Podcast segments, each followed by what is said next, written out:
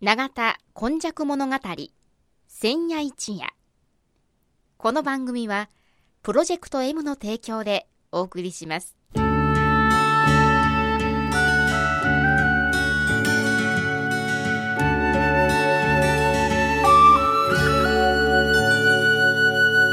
戸は港があることで多様性のある町となりました。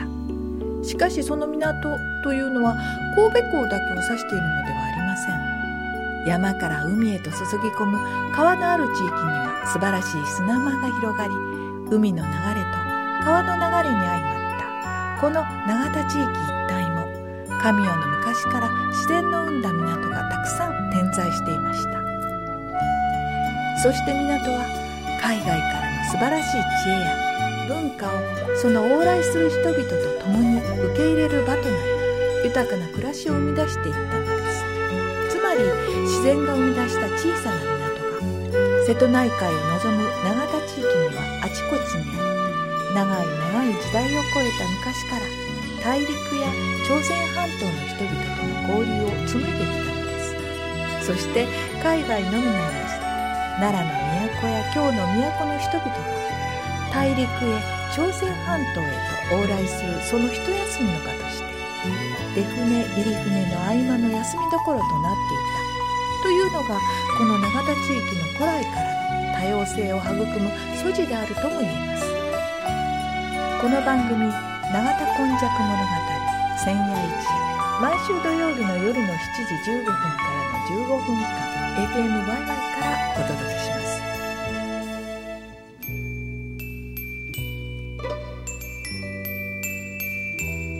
す。皆様こんにちは。今日もこの永田今昔物語の時間がやってまいりました、えー、なんとですね84夜になりましたが、えー、お話をお聞きするのは FM ワイワイのキムチ焼きそして本日はこの方です。永田に住んで70年和田寛治と申します。さて今日はどんなお話でしょうか？今日はね、うん、高取教会に集う人々というテーマでね なんかごく短、今、はい、私が放送しているそのものが高取教会のスペースの2階で放送させていただいてるんですけども、私個人和田幹事にとってはね、もうひょんなことから、ここにご縁、ご縁がでできて23年かな、いうような感じで、あの、長田に生まれて70年のうちの23年は、あの、ここで過ごしてるんですけども。え、でも、あの、カトリックの信者ではないですね。あのね、私は、あの、実を申せばね、はい、幼稚園はね、ええ、確か、ひょっとしたらプトプロプロテスタントやったかわからんけども、なんか、うん、天に召します、我らの神を置いてご飯食べてた ってような気がするんやけども、はい、全然身についてないんですけどね。はい。ええ、まあ、高取教会自体はちょっと調べてみたら、1927年に、あの、この制度が、古いね、前の制度が、うんできて、今も去年で90年、あそうですね、今年で91年目になってるんですけども、まあ国道 2, 2号線のところの満腹寺お寺の裏側にありますね。で、あの、キム・チヤクさんの方が、あの、よう、キムさんはいつからここの、あの、ご、お知り合いになったのは、千、あの、震災後。1995年です。95年やね。はい、私も大体その頃なんですけども、はい、がどんどんどんどん広がってね、実際はね、この地域自分には関係がないと思ってたんだけども、私、えっ、ー、と、1995年の1月17日に、自転車で通りがかかって、うんうん、妻の弟の家見に行かなあかん思った時に、ええ、ここの辺りに満腹寺のところでですね、うんうん瓦がもうずれて、ええ、で、黒い煙が出てました。で、それを一枚取って、で、甘い餃子取ったら気の毒や思いながら、あの、今までいう海運庁の、うん、あの、教会の前の筋のとこ行ってて、そこでもものすごい火が、あの、出てるんですね。で、ね、ここも一枚取ってごめんなさいって、妻の方行ったんですけども、うんで、海運庁で撮った写真を見たら、うん、奥の方が高取教会。はいはい、でね、今まさに日が映らんとしてる。で、海運庁の通りの人はね、はい、家財道具をみんな外に出して、ええ外に出したところで火事が、日が回ったらもう終わりなんだけども、どないしようもないんだけども、あの、おばあさんが手を合わせて、なんとか火を収まってくださいというような写真を撮ったところで、まさかね、私がここでお世話に23年間もなるとは思ってもみなかったんですけども、あの、そういうなんかご縁の始まりが震災にあるんですね。それで、ここら辺は、あの、野田北部とも呼ばれている地域で、非常に自活動が活発ですけども、あの、丸燃えというか、丸ごと町が消失してしまって、あの、なった中で、新しい町を作ろうというのでね、その時は復興計画は高取東とかなんか、うん、そうですね。い。う名前だったんですよね。はいはい、で、模型ができたから、あの、私も見に行って、うん、そしたら、区とか神戸市の職員の人がね、申し訳なさそうに、こういう町にします、お金はかけますけども、このことぐらいかできませんって言ったら、まあ、町民の人は、もちろんなんとなならんのかって非常にね、うん、僕も見てて、町民の人のな気持ちもわかるし、行政側のね、そのなかないお金の中で工面してる、どっかで見たことのある、その説明する人やな、後から見たらね、うん、高校の同級生やったんだ。あらまそれはね。兵庫高校だから。兵庫の。兵庫高校の方はやっぱりね、あの C とか 県に多いですね。うん。だから彼のやつ見てても、N 君って言うんですけどもね、ああ、彼、こう、気の毒な役割を担って、だけど淡々として偉いなと思ったんですけどもね、まあそうこうしているうちに、放送が、放送がなんか始まるということで、あの、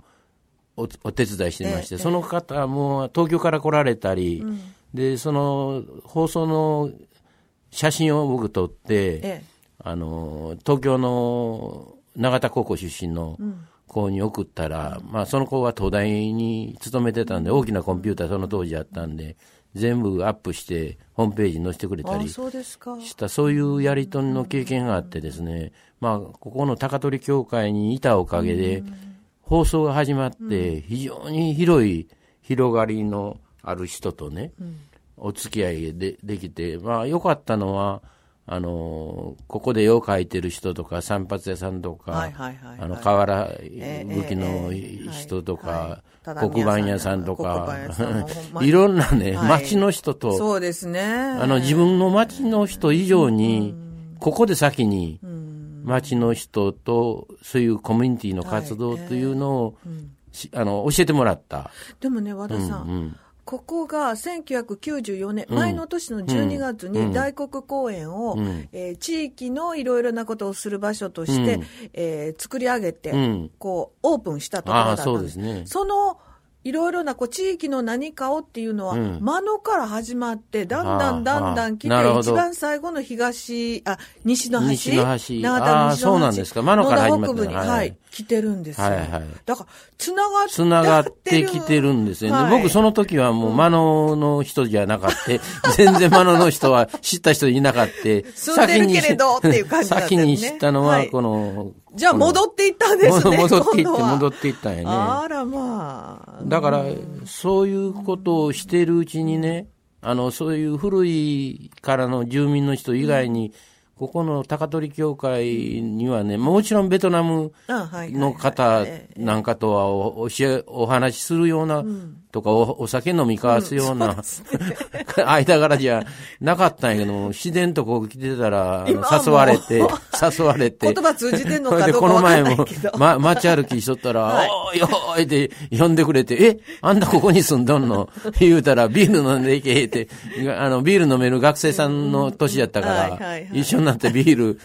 飲んでいって、これ何食べとん？言ったら、なかなか、ぎょっとするようなおつまみが出てきたり、これもちょっとカルチャーショックみたいなのがあったりしてですね、なんか、いつでもそのお祭りになったら豚の骨かなんかをトーンコーンと切るあの音が、あ美味しいもん作ってあるなと思ったりね、はい、いうこととか、まあベトナム人以外にインターンと称して来られる勉強組の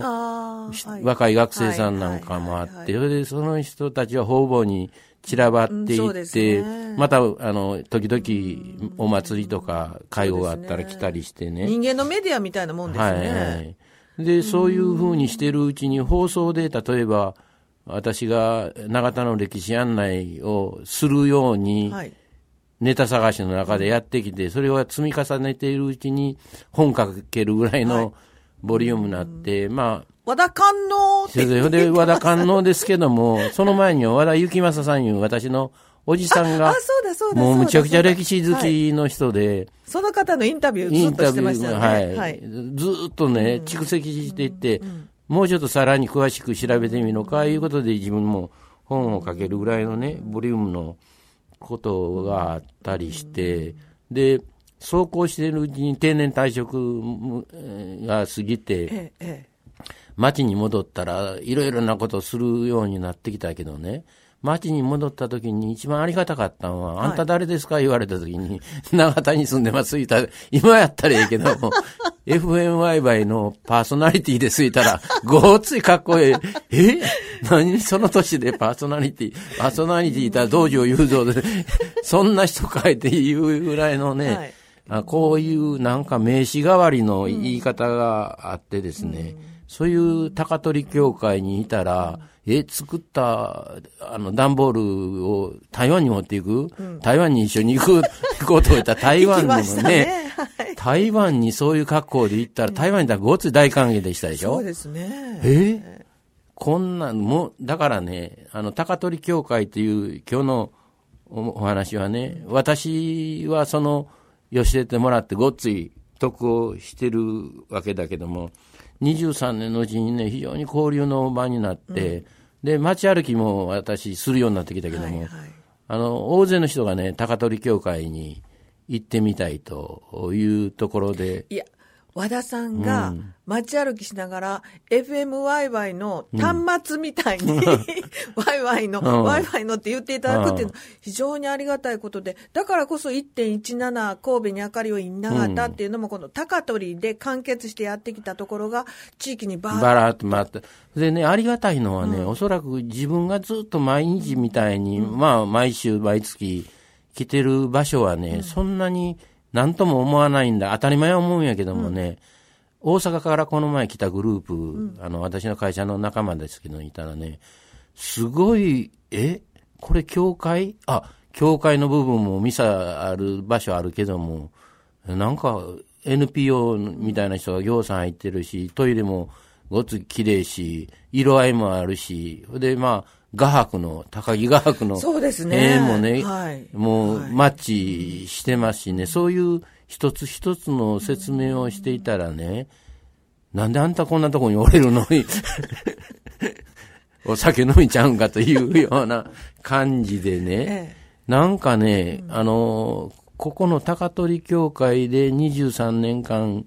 こう、みんなと一緒に過ごさせてもらったおかげでね、自分の中でなんかこう芽生えてきたものとか蓄積でできたものがものすごい悪いことに。年齢関係ないですよね。うん、あ生み出されるうん、気がつかされるよね。あの、こういう交流のね、まあ、多文化というのもここで覚えましたしね。だから、朝鮮半島から来た人とか、沖縄から来た人とか、はいいう人とお話しするのもね、あるなんか、どういうか、あの、自分の中に一つの軸みたいなのがうん。できたような。気がしますね。だから、今日のお話は、高取協会の、あの、個人的な 関係のお話です。素晴らしいところですね。あ、はい。はい。高取に集う人々。これはあの、高取協会ギュッと圧縮はされてるんですけど、あなたの周りにもいろいろな、あ、こんなことがあるんや、あんなことがあるんや、違いがあるんや、ええー、っていうようなことが多分たくさんある。それを気づくきっかけがたまたま震災であったり、そういうことであったんではないかと思います。あなたの周りにもぜひ探してみていただきたいと思いますが、和田さんは今ですね、こう、乱熟した花のようになって、街を歩いていらっしゃいますので、声をかけていただきたいと思います。ではもう一度、お名前をお願いします。長田に住んで70年、和田勘でした。ではまた来週をお楽しみにしてください。神戸の街をテクテク歩く永田今昔物語千夜一夜人がこの番組はプロジェクト M の提供でお送りしました。